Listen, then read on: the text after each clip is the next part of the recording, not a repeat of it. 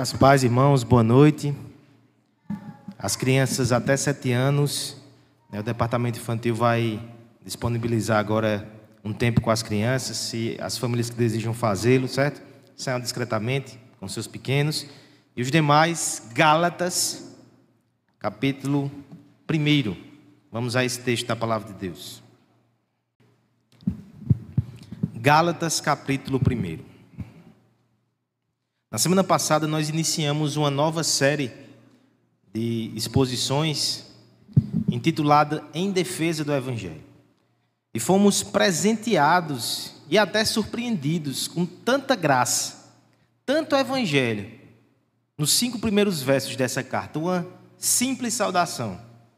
Mas o apóstolo fez questão de deixar o Evangelho muito explícito para os nossos corações.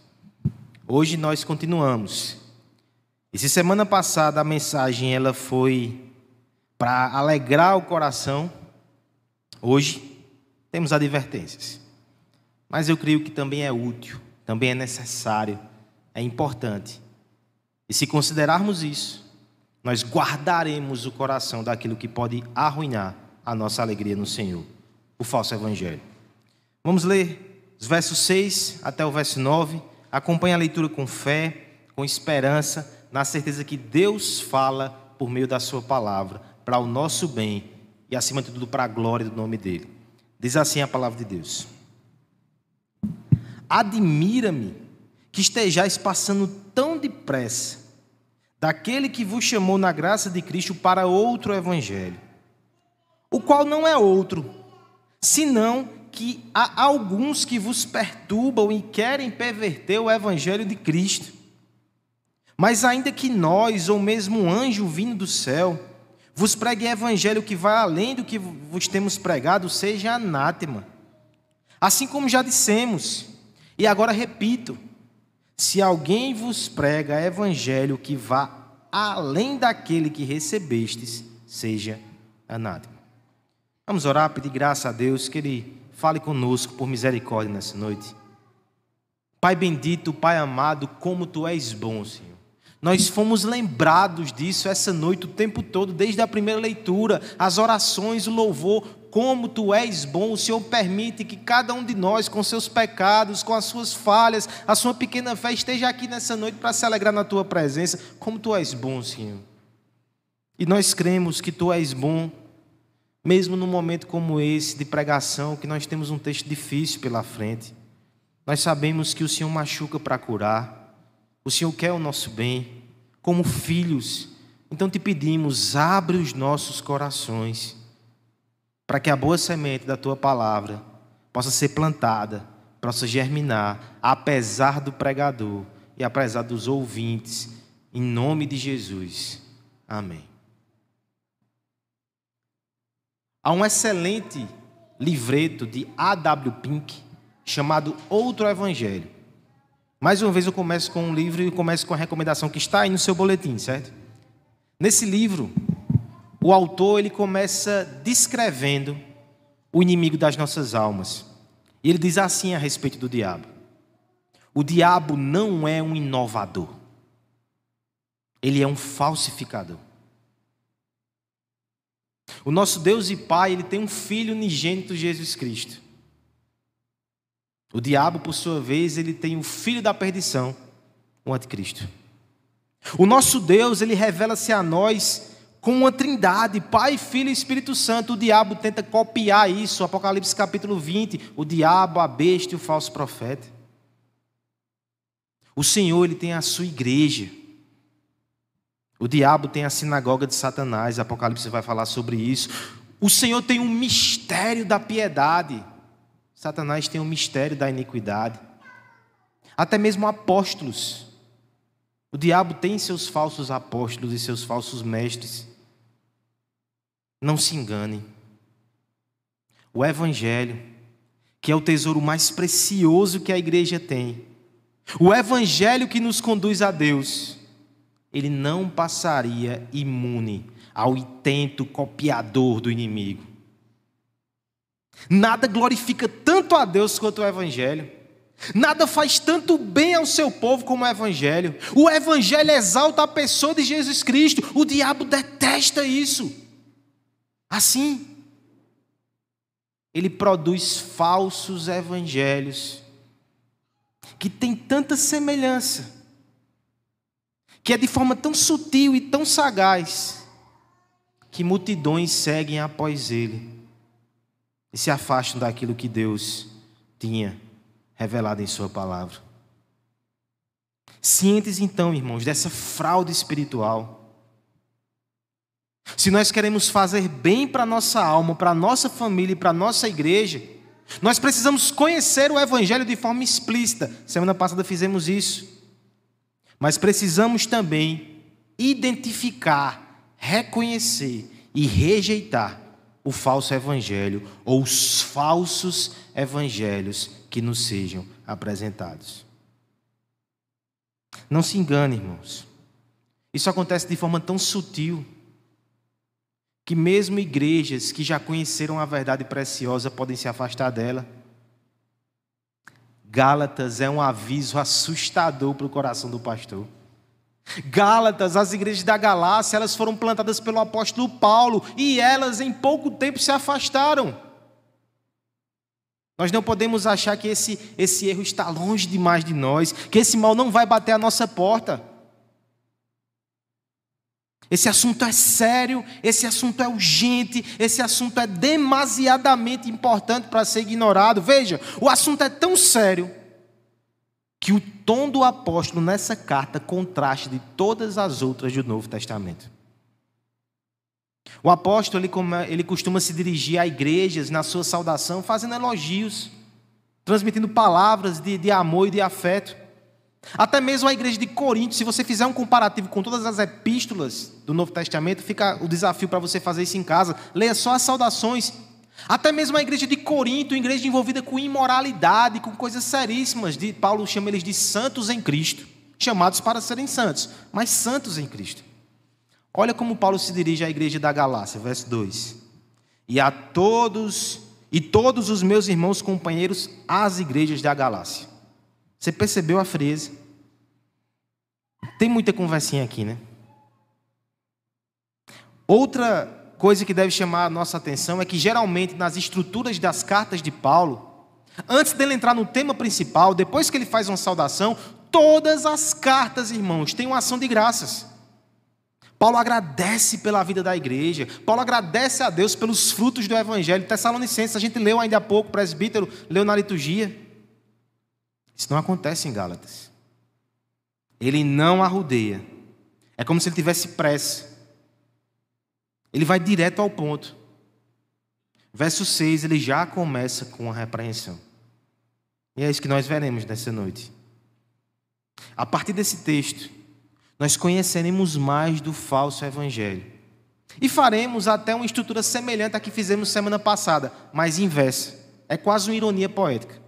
Semana passada nós vimos o verdadeiro evangelho e nós vimos a sua procedência, vem de Deus, nós vimos o seu conteúdo, que consiste na morte de Jesus Cristo em favor de pecadores, e nós vimos os seus efeitos: santificação e adoração. Procedência, conteúdo e efeitos. Veremos as três coisas aqui do falso evangelho, mas na ordem inversa. Começaremos no verso 6 pelos seus efeitos. Depois, no verso 7, nós veremos o conteúdo do falso evangelho. E nos versos 8 e 9, nós veremos a procedência do falso evangelho. Vamos então acompanhar aqui na palavra de Deus aquilo que o Senhor tem para nós nessa noite. Eu gostaria de pedir à igreja que lesse o verso 6, porque nós iremos tratar inicialmente então dos efeitos do evangelho falsificado. Verso 6, a leitura com a igreja, por favor, todos juntos a uma só voz. Admira-me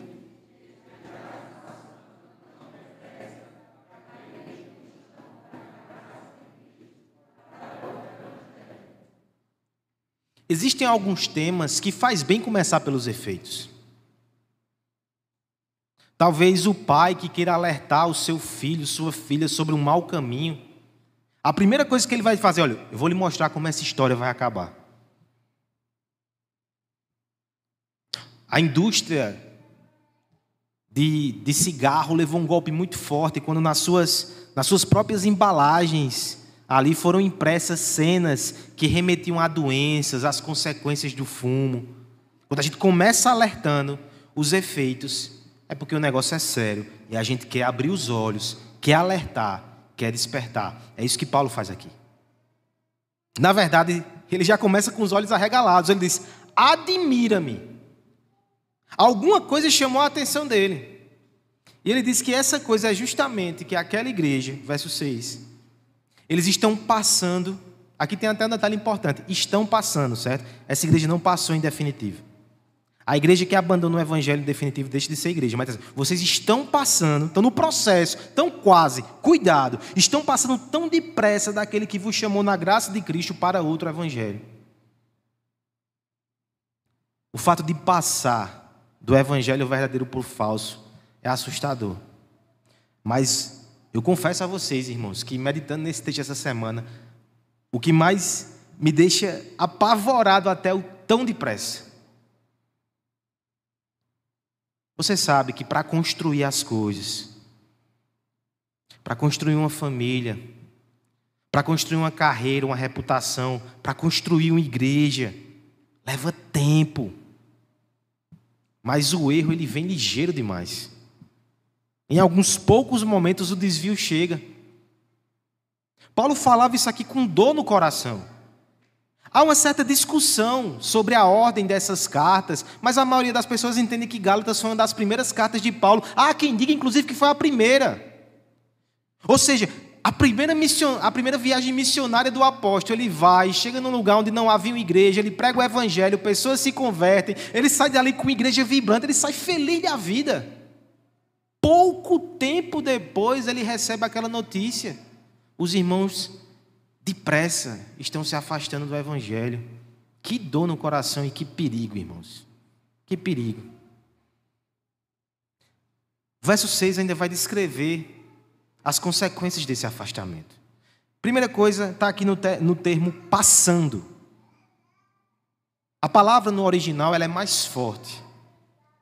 Ela é do contexto militar. É desertando. A ideia aqui é que aqueles irmãos eles foram alistados no combate da fé. Eles foram convocados a lutar pelo Evangelho. Eles eram soldados de Deus. Eles estavam na missão mais gloriosa desse mundo, que é levantar a bandeira de Jesus Cristo. E agora, eles simplesmente desertaram. Os flancos foram abandonados. E veja, irmão, não é que aquele que envereda pelo falso evangelho ele tem vida fácil. Muitas vezes o falso evangelho nos enche de coisas que a gente tem que fazer. Mas são coisas que estão longe de Cristo, são coisas que são vãs, só vai trazer cansaço e frustração. O flanco está desprotegido. Desertou, abandonou, traiu a Cristo. Olha que coisa séria. A primeira consequência do falso evangelho é que ele nos torna inúteis e até traidores da causa de Cristo. A segunda vem na consequência disso, ainda pior, o que já estava ruim. Diz assim: Admira-me que estejais passando tão depressa, de quê? Daquele que vos chamou da graça de Cristo para outro evangelho Aquelas pessoas não estavam só desertando de uma causa. O texto diz que elas estavam desertando do próprio Deus.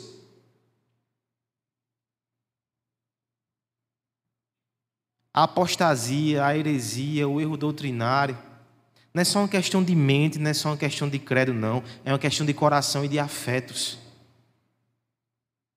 Se por um lado aqui a gente pode entender que aquele que se afasta do Evangelho não tem mais acesso a Deus, só há acesso a Deus através do Evangelho. Qualquer outro caminho é distanciamento. Por outro lado, a ideia aqui, pelas palavras que ele usa, é a palavra que Deus veio até eles com graça. E eles simplesmente rejeitaram essa graça, rejeitaram esse Deus. Isso é sério demais. Uma coisa são as pessoas aí fora que não têm temor ao Senhor, que nunca conheceram verdadeiramente a Deus e que vivem a sua vida de costas para Deus sem se importar com Ele. Isso é sério. Isso é condenável. Isso tem consequências terríveis. Mas muito pior, irmãos, é alguém que conheceu Jesus Cristo, que provou da doçura, do amor e da graça de Deus e que age de, de forma ingrata e que se afasta desse Deus e que rejeita esse Evangelho, que rejeita esse Cristo. Essa, sem sombra de dúvidas, é a pior consequência. É John Stott que diz assim: se você se afasta da graça de Deus, você se afasta do Deus da graça. Cuidado com a fraude espiritual. Cuidado com todo tipo de fraude, né? Essa semana eu recebi uma notícia, foi inclusive um livramento de Deus de uma pessoa muito querida. Mas me apresentou uma nova fraude que está rondando aí a nossa cidade. Talvez seja para alertar essa palavra nesse momento. Pessoas que fingem que estão negociando uma dívida com você, talvez um financiamento, e lhe oferecem um desconto gigantesco, e você se empolga com aquilo e junta as suas reservas e pega dinheiro onde não tem e vai quitar aquilo. Acontece que na hora de emitir o boleto, ele lhe direciona para outra conta, que não é a conta da concessionária, que não é a conta do banco. Você entrega seu dinheiro, você coloca o seu dinheiro no lugar errado, você deserta daquela batalha. A fraude espiritual também faz isso. Você pega seus recursos, o seu esforço, o seu suor, a sua religião e coloca toda no lugar errado. O problema é que você ainda vai ter a dívida. Aquilo foi vão. Aquilo foi inútil. Mas a questão com Deus ainda é mais séria. Lembre do texto que o presbítero leu no momento de confissão. 2 Coríntios capítulo 11, verso 4, fala sobre outro evangelho, outro Cristo. E naquele contexto, o verso 2 vai dizer: Porque nós queremos apresentar vocês como noiva pura.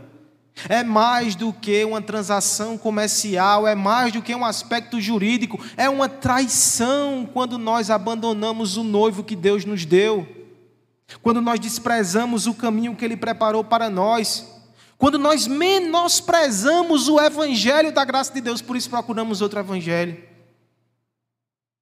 O salmista Davi, no Salmo 116, eu me lembro que esse foi inclusive o texto que eu compartilhei com o Tiago, Aretusa, Ana Júlia, quando a gente foi lá agradecer a Deus na casa deles.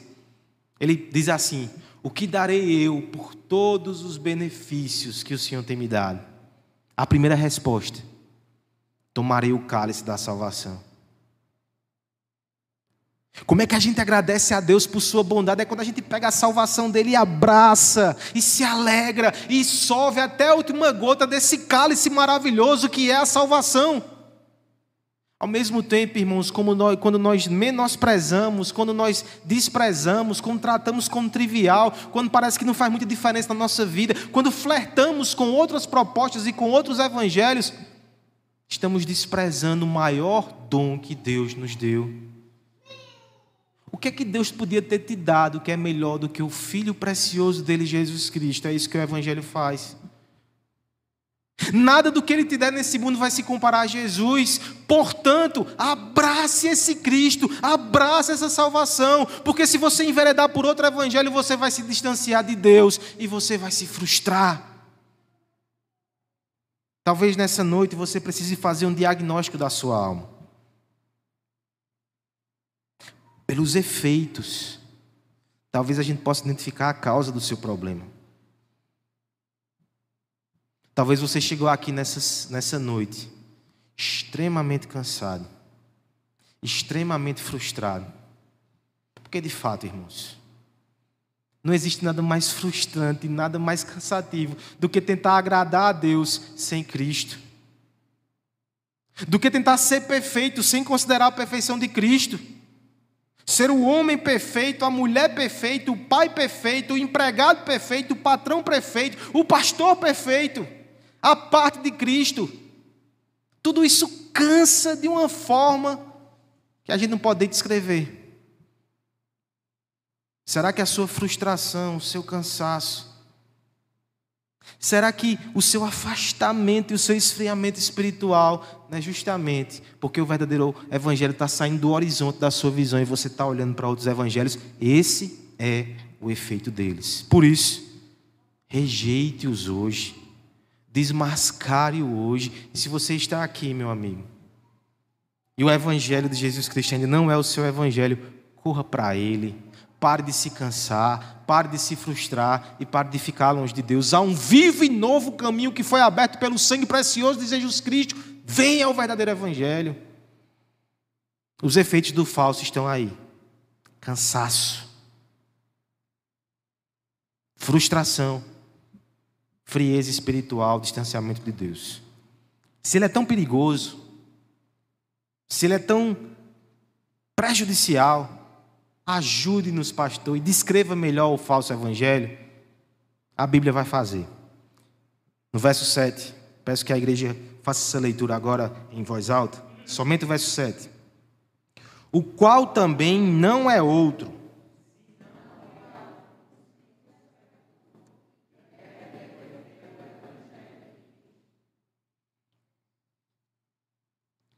Resuma o falso evangelho em dois minutos. Impossível.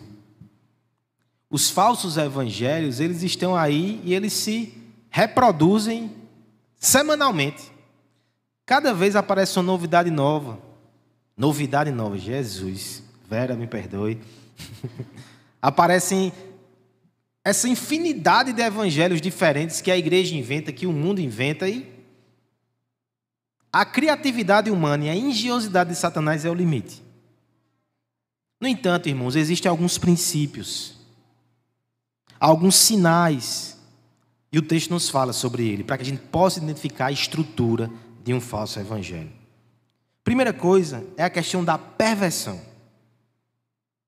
Há um jogo de palavras aqui no verso 6 e no verso 7, no original, que a gente vai compreender e vai nos ajudar a entender melhor essa questão da perversão e vai até desfazer o mal entendido aqui, porque me parece que numa primeira leitura a gente acha que Paulo está um pouco titubeante, confuso, até bipolar, porque ele diz assim: ó, Me admira que tão depressa vocês deixaram o evangelho para outro evangelho. Verso 6 ele diz: Vocês foram para outro evangelho. Aí no verso 7 ele diz: Que não é outro. Sim, Paulo, peraí. É outro ou não é outro? O que tu queres dizer? Outro. A palavra que nós traduzimos por outro no grego na verdade, existem dois termos na língua grega para referir-se a outro. O primeiro deles é o héteros. E sim, é exatamente daí que a gente tira a ideia de heterossexual. Né? São outros de natureza totalmente diferente, homem e mulher. Da ideia de natureza distinta, de, de quase oposição ou complementação. Então, Paulo vai usar essa palavra aqui no verso 6. Vocês foram para outro evangelho, totalmente diferente, totalmente distintos. Aí no verso 7 ele vai usar o outro termo, halo. Halo é outro da mesma natureza. Passou um homem aqui, passou outro homem atrás dele, são homens, são da mesma natureza. Tudo isso indica que é outro, mas não é tão diferente assim. É essa palavra que Paulo vai estar dizendo aqui. O que não é outro, senão que há alguns que vos perturbam e querem perverter o evangelho de Cristo. No primeiro versículo, ele faz o contraste. São totalmente diferentes. No segundo, ele vai dizer, e não é outro da mesma natureza, não, são realmente totalmente distintos. Porque o que, é que ele está dizendo aqui? É que pode parecer pode parecer o falso evangelho com o verdadeiro evangelho, mas são totalmente distintos, porque na verdade ele vai dizer: esses homens estão pervertendo. Ou até, uma possibilidade de tradução, eles estão revertendo o evangelho. Eles falam com discurso religioso, eles falam da obra de Cristo, eles colocam pontinhos de verdade, mas no fim, se você olhar de perto, não tem nada a ver. Alguém já disse que o sucesso da heresia passa pela sua semelhança com a verdade. Se for diferente demais, isso não vai nos afetar. Nós não, não seremos tentados. É porque vai quase lá e muda um pouquinho, que faz toda a diferença. Olha na prática o que esses homens faziam aqui na igreja de, de Gálatas, da Galácia, para te ajudar a entender. Os falsos mestres ali, eles não negavam Jesus Cristo, que era Deus. Tinha umas heresias brabas que faziam isso no primeiro século. Eles não. Não, Jesus Cristo é Deus. Aí você pega o checklist e faz: Eita, são bons mestres. Eles não negavam a obra de Cristo. Cristo morreu pelos pecadores. Não, eles não negavam isso. Você risca outra, né? Eles pregavam que a salvação era por causa da morte de Cristo. Quem crê em Cristo seria salvo. Mas, aí vem a única partezinha que eles adicionavam. Você tem que crer em Jesus, mas você tem que se circuncidar. Você tem que guardar os dias de festa do calendário judeu. Você tem que se abster de alimentos, a dieta alimentar dos judeus. Aí sim, tudo bem, pronto. É isso. Parece pouco, irmãos. Mas John MacArthur vai dizer que quando você pega o evangelho e adiciona a lei, você transforma aquilo que era favor imerecido em favor merecido porque você está cumprindo a lei. Parece pouco, mas é o contrário. É justamente o contrário. E não importa aqui o que você coloca nessa lacuna. Se é moralidade, se é usos e costumes, se é se enquadrar no linguajar da igreja, se é votar da forma certa, se é cultuar da forma certa de acordo com a nossa liturgia. Qualquer coisa que você colocar nessa lacuna já é um problema, porque não existe lacuna. A obra de Cristo é completa e é perfeita. Qualquer coisa que você adiciona, você perverte, você reverte, você abandona. A pregação da igreja tem que dizer: creia em Cristo para salvação. Ele é suficiente para salvar o pior pecador. Só isso. Só isso. Qualquer coisa que a gente adiciona, a gente ofende. Sabe quando a gente diz brincando assim? Ó, oh, Giovanni é um camarada muito conceituado. Uma assinatura dele, 200 reais, eu como em qualquer restaurante da cidade. Você não está querendo dizer nada. Essa assinatura vale o quê? 200 reais, eu creio que eu como em qualquer restaurante da cidade. Se tiver um restaurante que eu não como com 200 reais, me diga, que eu não vou. Adicionou mas adicionou de uma forma que rebaixou a importância daquela assinatura. Muitas vezes a gente faz assim, né? Receba Jesus Cristo e cumpra a lei, e seja assim, e seja assado. A gente está rebaixando o evangelho. Receba Jesus Cristo como seu Salvador. Você vai receber Ele como Senhor, Ele vai te santificar também. Mas a salvação é pela fé e não pelas obras. O falso evangelho, irmãos, ele tira a nossa visão de Cristo, ele coloca a nossa visão nos homens. Ele tira a nossa visão de Cristo da sua obra, ele coloca a nossa a visão em nós mesmos e naquilo que nós podemos ou devemos fazer. Sabe qual é o resultado primário disso? O texto vai dizer: o que não é outro, senão que há alguns que vos perturbam e querem perverter o evangelho. Isso perturba a alma. Quando eu olho demais para mim, olho de menos para Cristo, e isso perturba a alma. Quando eu olho demais para os irmãos e olho menos para Cristo, e isso perturba a igreja. Quando eu olho demais para o meu cônjuge e olho menos para Cristo, e isso perturba o casamento. Um discipulado com os noivos essa semana. A gente discutiu exatamente isso, como o verdadeiro evangelho influencia o casamento e como o falso evangelho pode destruir um casamento.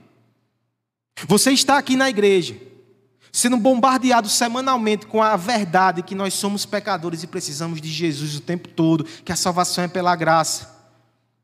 Então, quando você vai para casa e acontecem os problemas e você vê os pecados do seu marido, da sua esposa, você lembra de quem você é e como Cristo te amou, e você é constrangido a amar, a perdoar, a servir. Por Cristo, por amor e por graça. Esse é o Evangelho, olha como ele afeta famílias. Agora imagine que você está sendo exposto a um falso Evangelho dentro da igreja. Um evangelho de moralismo, um evangelho que olha para o homem, que prega como se o homem fosse perfeito e pudesse viver perfeitamente nessa terra. Lei, lei, lei, perfeição, retidão. Você vai chegar em casa e você vai ser um fariseu. Você vai jogar um peso sobre as costas do outro. Você vai ser implacável. Você não vai perdoar. Cuidado com o falso evangelho que adiciona, que despreza, que não valoriza a obra de Jesus Cristo. O nosso Senhor, quando ele foi para a cruz, ele bradou aos céus: está consumado. Que ninguém diga o contrário. Que o diabo seja envergonhado quando ele nos acusa. Que o mundo seja envergonhado quando nos persegue. Que os nossos pecados sejam envergonhados quando tentamos nos colocar para baixo. Está consumado, a obra é perfeita, não há nada a ser acrescentado, só a ser adorado, preservado, louvado, amado, compartilhado. Jesus Cristo é tudo Ele foi dado a nós. Qualquer coisa que tira Jesus Cristo do nosso campo de visão, mesmo que tenha capa de religião, seja rejeitado. Seja rejeitado. Pode pregar a Bíblia semana após semana. Mas se fala demais sobre o homem, pouco de Jesus, fecha a Bíblia e vai embora, não quero lhe ouvir. Eu quero Cristo, eu quero o Evangelho, eu quero a graça de Deus. Tudo que ficar fora disso é falso Evangelho, é destrutivo, não faz bem, só traz perturbação e afastamento de Deus. Esse é o falso Evangelho. Se ele é tão perigoso, pastor, pelo amor de Deus, me diga de onde ele vem. Me diga a procedência. Quem é que fala esse evangelho? Para que eu feche os ouvidos, para que eu desligue esse canal, para que eu feche a aba do YouTube. Eu não quero ouvir um falso evangelho. Da onde ele vem? Não é tão simples. Versos 8 e 9. A procedência do falso evangelho. Vamos ler a igreja? Mas ainda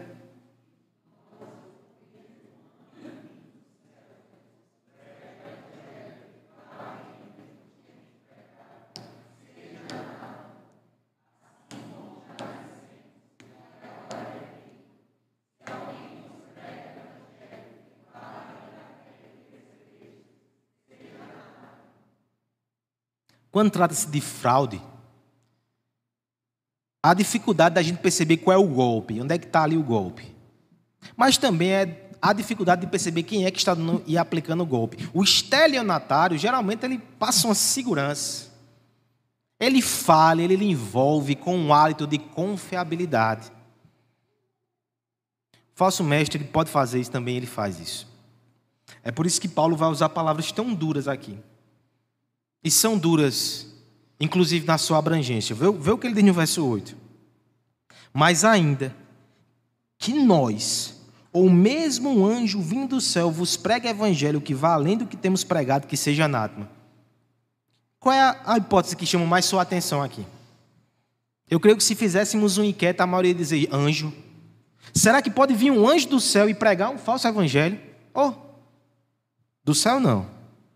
Parece vir do céu, mas ele vem lá de baixo. Quantas e quantas igrejas não foram fundadas por falsas revelações que trouxeram evangelhos falsos e que estão aí condenando muita gente? Muitas. A Bíblia vai dizer em 2 Coríntios que o diabo ele pode se disfarçar de anjo de luz para enganar. Paulo usa um exemplo extremo aqui, mas que pode acontecer. Ele vai dizer: mesmo que haja essa aparição, essa revelação, rejeite. Mas para mim o mais chocante, irmãos, é o início. Ainda que nós. Ele não está dizendo ainda que o pastor do jardim, que os presbíteros do jardim, não. Ele está dizendo ainda que nós, apóstolos, os homens que falavam da parte de Deus e que trouxeram novas revelações para a igreja, se um dia a gente negar esse evangelho, nos rejeite nós estamos amaldiçoados. Anátema é isso, é amaldiçoado. Talvez alguém dissesse: Paulo está brigando pelo evangelho, porque é o evangelho que ele pregou, é vaidade. Paulo defende o seu apostolado nos cinco primeiros versos, mas é o que ele diz: se um dia eu me afastar do evangelho, afaste-se de mim. O evangelho é maior do que o apóstolo. A pregação é maior do que o pregador. A escritura é maior do que o mestre, é maior do que a igreja. Ela é o critério. Nada pode ser diferente disso. Essa mensagem é tão forte que ele repete né, no verso 9. Assim, como já dissemos, agora repito. Se alguém vos prega evangelho que vá além que recebesse, seja anátema. Um detalhe: no primeiro momento ele fala, se alguém vos pregar, né, é hipótese, né? Aqui ele está dizendo, se alguém vos prega, como Paulo dizendo, eu estou sabendo que tem gente fazendo isso aqui. E o foco é, vocês receberam o evangelho, rejeitem. Deixa eu falar sobre a palavra anátema.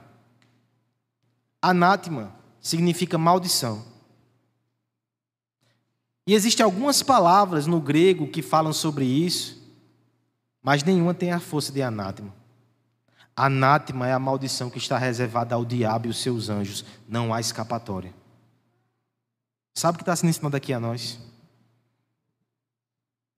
Que ainda que vozes diferentes falam sobre evangelhos diferentes, no fim, o emissário final, a procedência final de todo falso evangelho é o próprio diabo. É um caminho de maldição, porque é o caminho do diabo, vem da casa da condenação, vem do antro de rebelião. E o ponto aqui é: seja quem for que está falando. Eu não posso passar para você uma lista aqui no slide da igreja, porque amanhã pode ter uma adição de um nome novo. Não importa quem seja. Não importa quem seja. Deixa eu fazer uma aplicação forte para a igreja do jardim. Até uma reflexão oportuna em tempos de edital e tempos de eleição. Não amem o pregador mais do que a mensagem. Entenda, eu não estou dizendo que não amem o pregador. É graça de Deus na minha vida poder servir a uma igreja que me ama, que cuida da minha família. Isso é fonte de ânimo, de regozijo para mim e para Letícia. É difícil você estar num lugar que não ama você e sua família, mas tem que ser fiel, tem que cumprir o seu chamado e a gente faz o que tem que fazer para a glória de Deus. Mas é tão bom quando é uma igreja que a gente ama e que nos ama. Mas eu reitero, irmãos, não ame o pregador mais do que o evangelho. Se um dia o evangelho for numa direção e eu for na outra, não tenha a menor dúvida de quem você deve seguir. Eu digo isso porque às vezes um líder cai e as pessoas desabam junto com ele. Mas olha o que Paulo nos ensina aqui: o evangelho é maior do que o mensageiro. O evangelho é maior do que a igreja do jardim. O Evangelho é maior do que todos nós. O Evangelho vem de Deus, é salvação. Que nada no mundo te afaste do Evangelho. Que homem algum te afaste do Evangelho. Porque não foi homem que te deu o Evangelho, foi o próprio Deus na pessoa do seu Filho amado Jesus Cristo. Essa é a mensagem mais importante do mundo. Essa mensagem é vida, é salvação, é graça de Deus. Abrace-a e nunca solte. Ignore todos os falsos evangelhos, eles não vão fazer bem. Finque os seus pés na pregação de Cristo e esse crucificado. Traga a sua família para perto de Cristo e lute para que a sua igreja nunca esqueça da centralidade do Evangelho. Venham os ventos que vierem, as tempestades que o mundo traga, nós ficaremos firmes em Cristo até que Ele volte. Que o verdadeiro Evangelho seja explícito nos nossos corações e que o evangelho falsificado seja rejeitado para a glória de Deus. Cristo, somente Cristo, até o final. Vamos ficar de pé?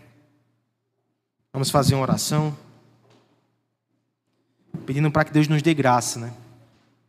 Somente Ele pode nos sustentar nesse caminho, nessa verdade. Nós temos aqui um, uma igreja que intencionalmente ela é centrada no Evangelho. Esse é o melhor combate, irmãos. Que a gente não perca esse foco nunca. Que o Evangelho esteja na nossa vida e nas nossas famílias. Para isso, vamos pedir graça de Deus.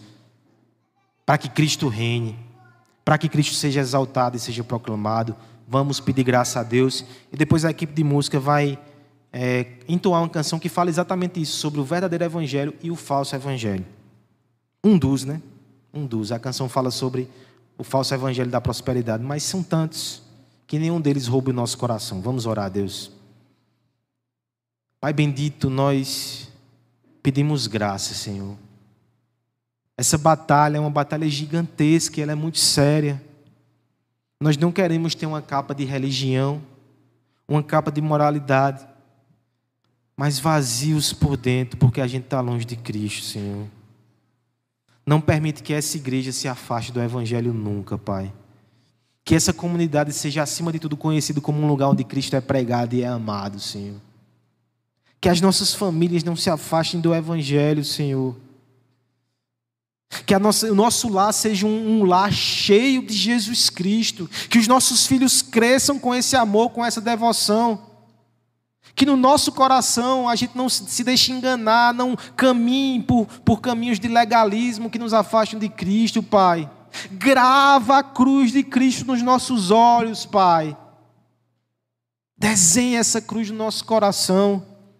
Sempre Cristo, acima e antes de tudo, que Ele seja o nosso maior amor, a nossa maior devoção, a nossa única esperança, Senhor.